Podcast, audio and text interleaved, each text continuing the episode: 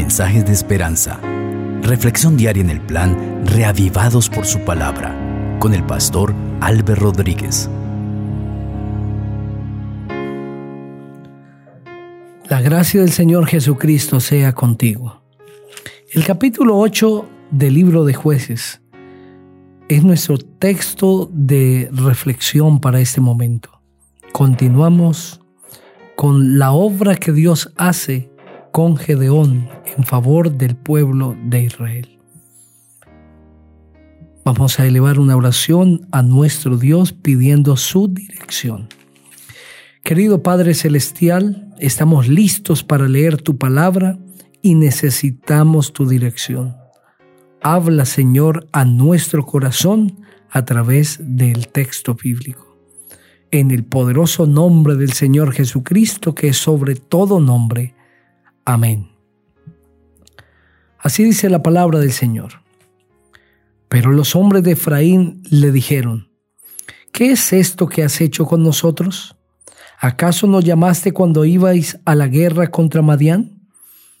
Y le reconvinieron fuertemente. Gedeón les respondió, ¿qué he hecho yo ahora comparado con vosotros? ¿No es lo que queda en los campos de Efraín mejor que la vendimia completa de Abieser?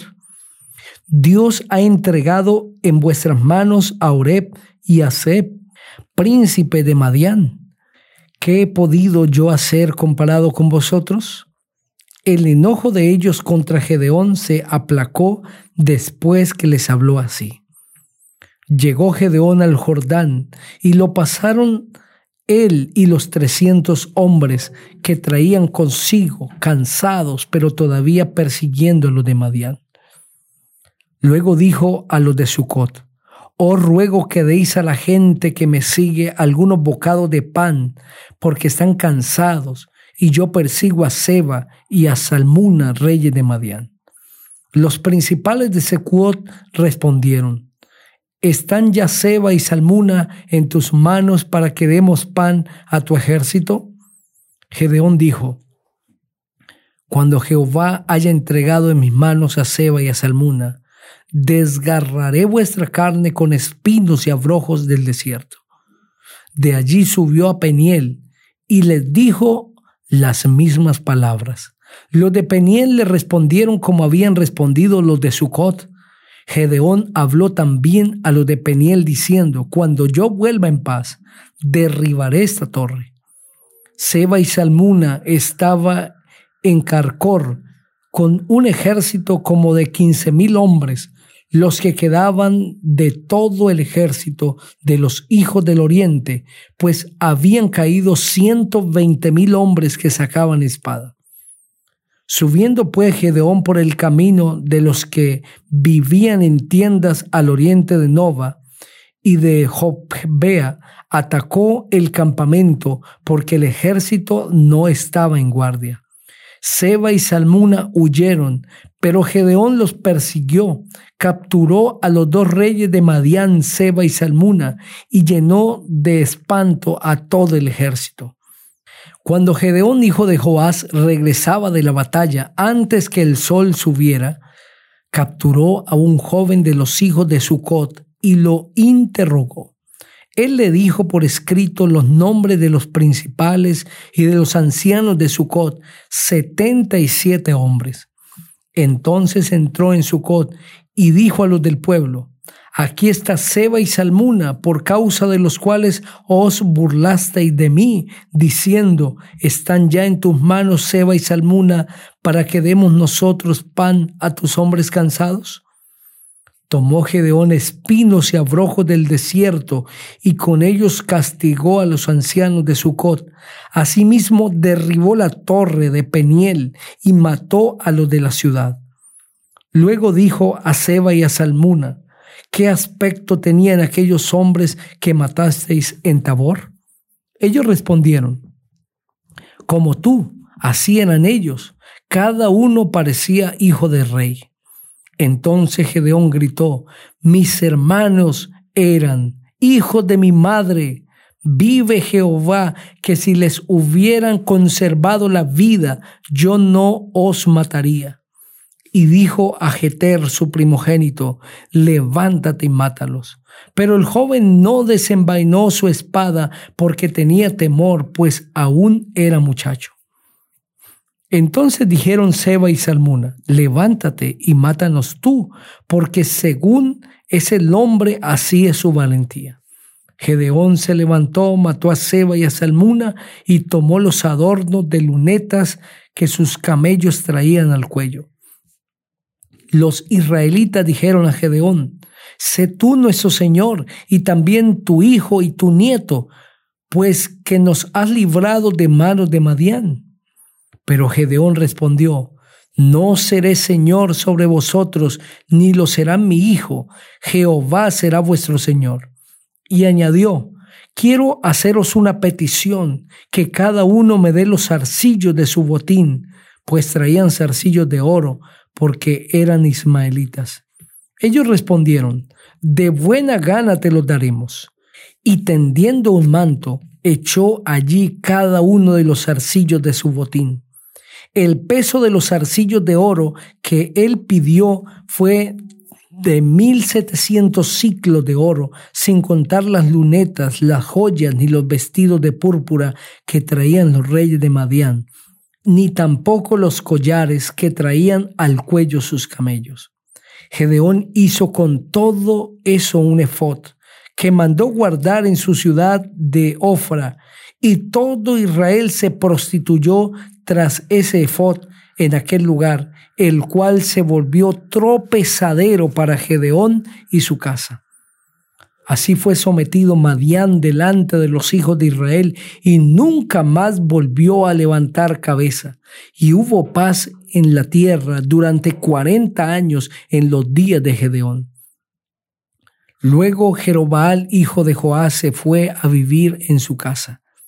Y tuvo Gedeón setenta hijos que constituyeron su descendencia porque tenía muchas mujeres. También su concubina, que estaba en Siquem, le dio un hijo, al cual llamó Abimelech. Murió Gedeón, hijo de Joás, en buena vejez, y fue sepultado en el sepulcro de su padre Joás en Ofra de los Abieseritas. Pero aconteció que cuando murió Gedeón, los hijos de Israel volvieron a prostituirse, yendo tras los Baales, y escogieron por Dios a Baal Berit.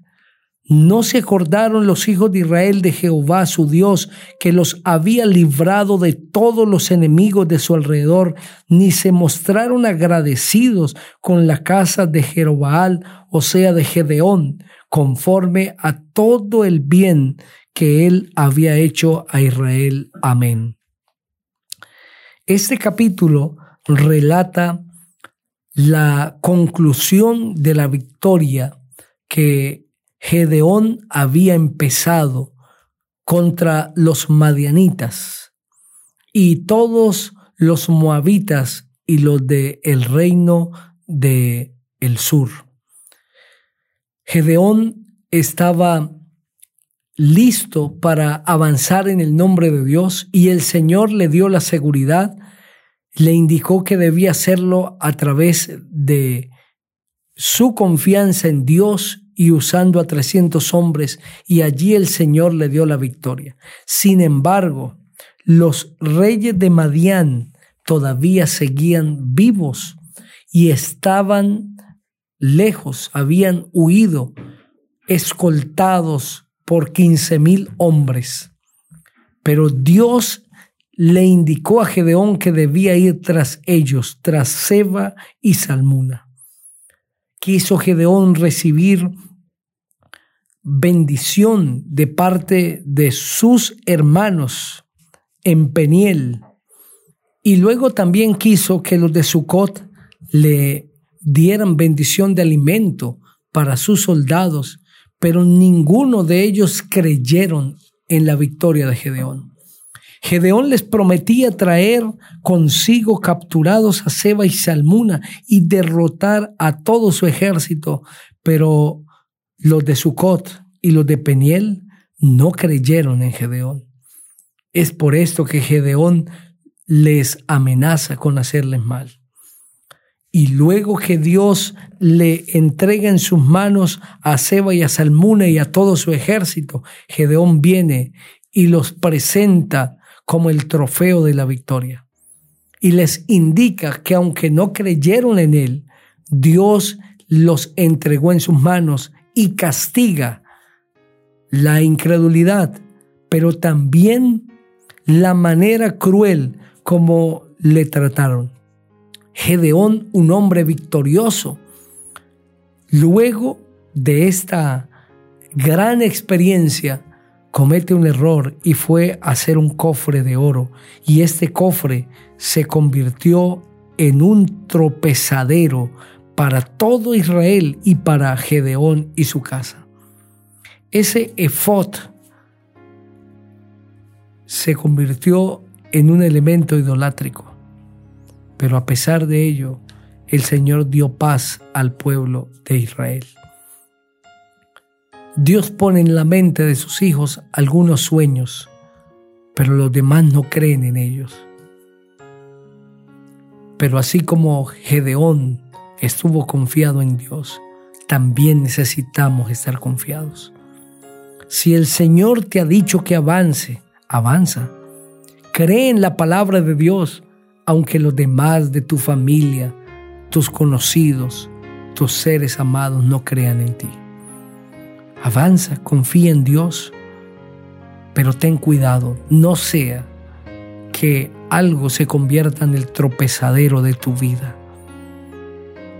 Consagra todo al Señor, de tal manera que puedas caminar por el camino del Señor sin que nada te desvíe. Vamos a elevar una oración. Padre querido, gracias por el mensaje de tu palabra que cada persona que ha escuchado este mensaje sea bendecida por ti. En el poderoso nombre del Señor Jesucristo. Amén. Dios te bendiga.